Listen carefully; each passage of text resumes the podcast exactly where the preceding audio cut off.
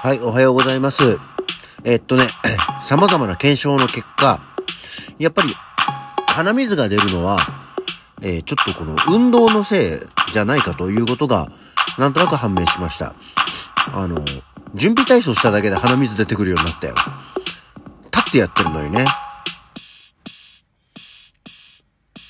はい。改めましておはようございます。9月24日の日曜日午前7時38分、起き抜けラジオ西京一でございます。あ、ほら、鼻が出る。あの、ね、ラジオ体操的な、あの、準備体操をしてるっていう話をしたじゃないですか。で、その後、だってじゃあ、やろうかなってもう準備をしてる段階で、あの、鼻水が出るよね。あの、ちゃんと、あれですよ。昨日は昨日で、夕べだけど、あの、床、クイックルワイパーをかけたので、多分床は綺麗なはず。なので、やっぱりこう、運動して体が温まると、あの、鼻水が、ま、出るんだな。出ることもあるんだな、というところに結論付けまして、じゃあ、仕方ないということなので、えー、スースースースー言うのは、えー、お聞き苦しい点もございましょうが、えー、すいませんここはご容赦をいただければと思っておりますので、今日のオープニングブランクはこの辺。で終わりにしておいてだ。よいしょ。あ、そこいしょ。えー、さて、お休み日曜日皆様いかがお過ごしでしょうか？えー、私は昨日、あの、午後から、午後から本当に別に2時間ぐらいですけど、久しぶりに、宇頂店のコピーバンドのキーマニアのスタジオに入ってきまして、池袋のスタジオブラックホールというところにね、行ってきましたね。あの、まあ、メンバーはちょっと少なかったんですけど、2ヶ月ぶりぐらいかな ?2 ヶ月半ぶりぐらいかな？に、あの、スタジオ入ってきましてね。えー、なんか、ツイッターに動画を上げたんですけど、このレベルで上げる必要はなかったな。ちょっと、えー、軽い後悔をしながら、でもやってますよっていうね、アピールで、えー、出してみましたので、気が向いたり、お耳汚しの方を厭わない方はぜひね、聞いていただければと思っております。はて、こんなわけで、ちょっとまずは一個一つお便り。えー、昨日の、今日は誰の誕生日からですけど、えー、ミカさんは妹だからっていうね、あの、加納美香はお姉さんの方っていう話をしましたけど、加納美香は妹の方なんですね。さすがもう、セレブ業界には詳しい相川博明さんは、すぐに反応をね、くれまして、でもそうなんだと思って。えー、あの、加納美香さんの妹の方は、それでももう私たちより年上なのね。そうなんだっていう。相変わらずあの、加納姉妹というのは、セレブだっていうことは分かってますけど、セレブって職業かいって思いながら、あの人たちは一体何を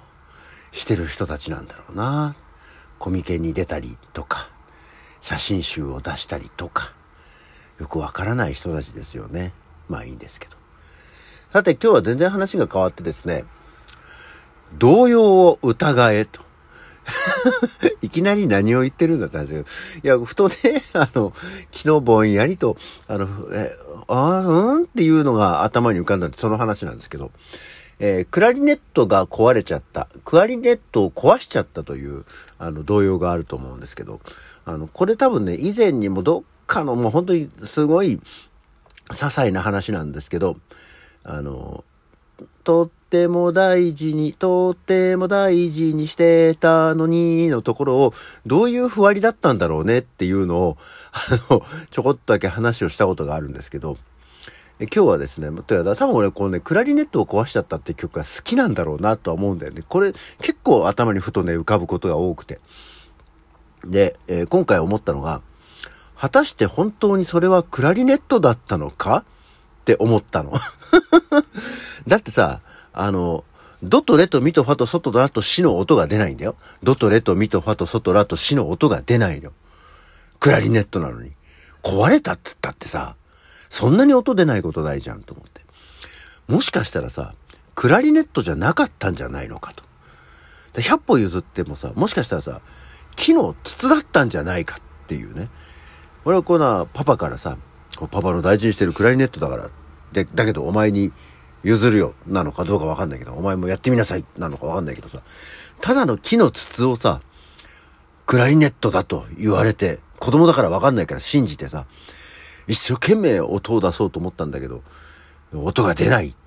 んじゃないのかっていう、あれ、クラリネットじゃないんじゃないのかっていう。なんだったらもしかしたらフルートとかだったのかもしれない。楽器っぽいけど。え、縦に持って吹いたって音出ないし。あれ、これなんか壊れちゃったって思ったんじゃないのかなとか。っていうことを思って。なんだったら、クラリネットじゃなくて、クラビネットだったんじゃないのかっていうね。クラビネットっていう楽器もあるんですよ。知ってますか？まあ、あの、電子ピアノというか、電子オルガンというか、クラビネットっていうのがあるんですけど、あの、クラビネットのことを言いますと、電気式のキーボードで、音楽業界では特にファンク、ソウル、リズムブルースなどの、えー、音楽ジャンルと、えー、相性が良いという見方だということでですね、あの、クラビネットっていう楽器があるんですけど、もしかしたらこう、クラリネットだよって言って、クラビネット、キーボードを渡されて、子供が一生懸命吹いても音が出ないんじゃないかっていう。音出ないよ、これ何の音も出ない。それ鍵盤だから吹いても音出ないよね、みたいな。クラビネットだったんじゃないかっていう、う ことを思ったわけですよ。本当にあれがね、クラリネットという楽器だったかどうかっていうのはさ、あの、言及されてないわけじゃないですか、歌の中でも。パパからもらった僕の大好きなクラリネット、パパからもらったクラリネットっていう話でしょ？あ歌だから、パパも大事にしてたのに、えー、見つけられたら怒られるとまで言われるほど大事にしてたんだけど、果たしてそれはクラリネットだったのかっていうことが頭の中にね、妄想として浮かんだわけですよ。で、そっから、そもそもこのクラリネットを壊しちゃったって、えー、なん、ど、どこから出てきた歌なんだ？と思ったらですね、クラリネットを壊しちゃったっていうのはどうやら、まあどうやらっていうか、まあそうだろうっていうところで、フランス語の歌曲を元にした日本の童謡で、えー、ただ、あのー、作詞作曲、あの、まあ、原曲の方で言うと、作詞作曲が共に不明で、えー、発祥がフランスに求められるかどうかも定かではないということが、ウィキには記されていますね。歌詞はクラリネットを上手に演奏できない子供に対し、父親が指導するという内容。えー、長短が異なる数パターンのメロディーと歌詞があるというものらしいんですね。えー、著名な録音としては1958年にフランスから発売されたものがあるんだそうですよ。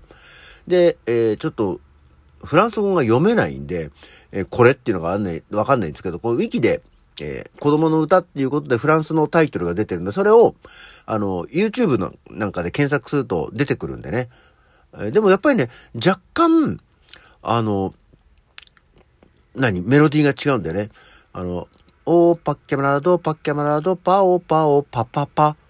パッケマラード、パッケマラード、パオパオパ。っていうとこあるじゃないですか。あれ、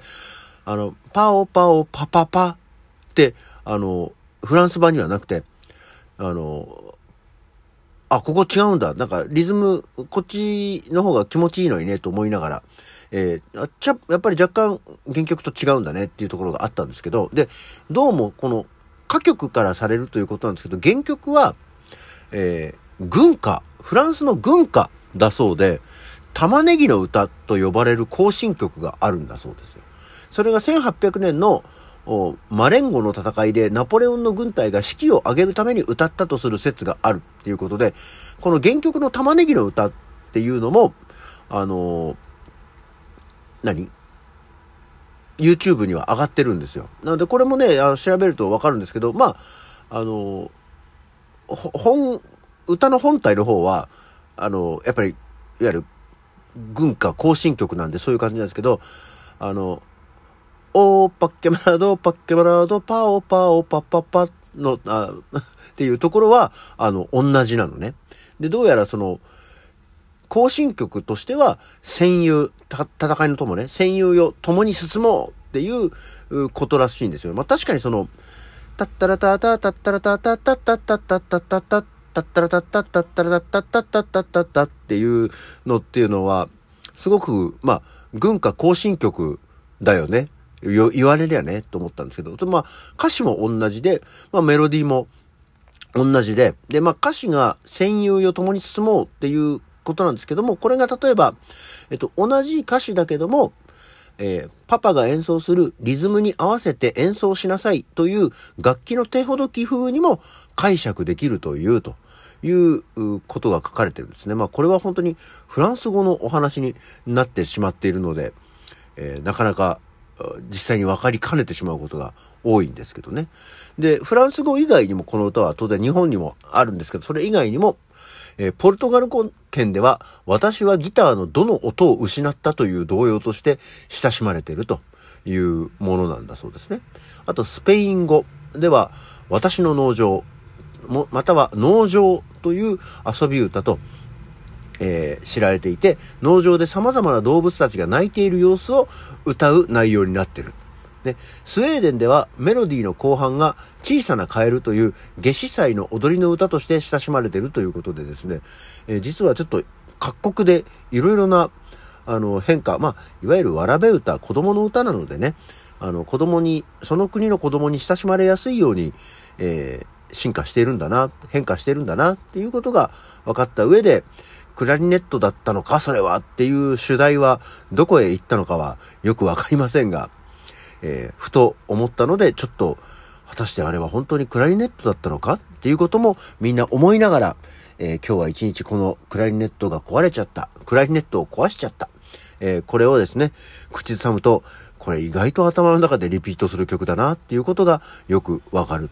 じゃないかなと思っております。というわけで、今日の起き抜けラジオは何だったんだこれ。というわけで、えー、この辺で。それじゃあ、また次回。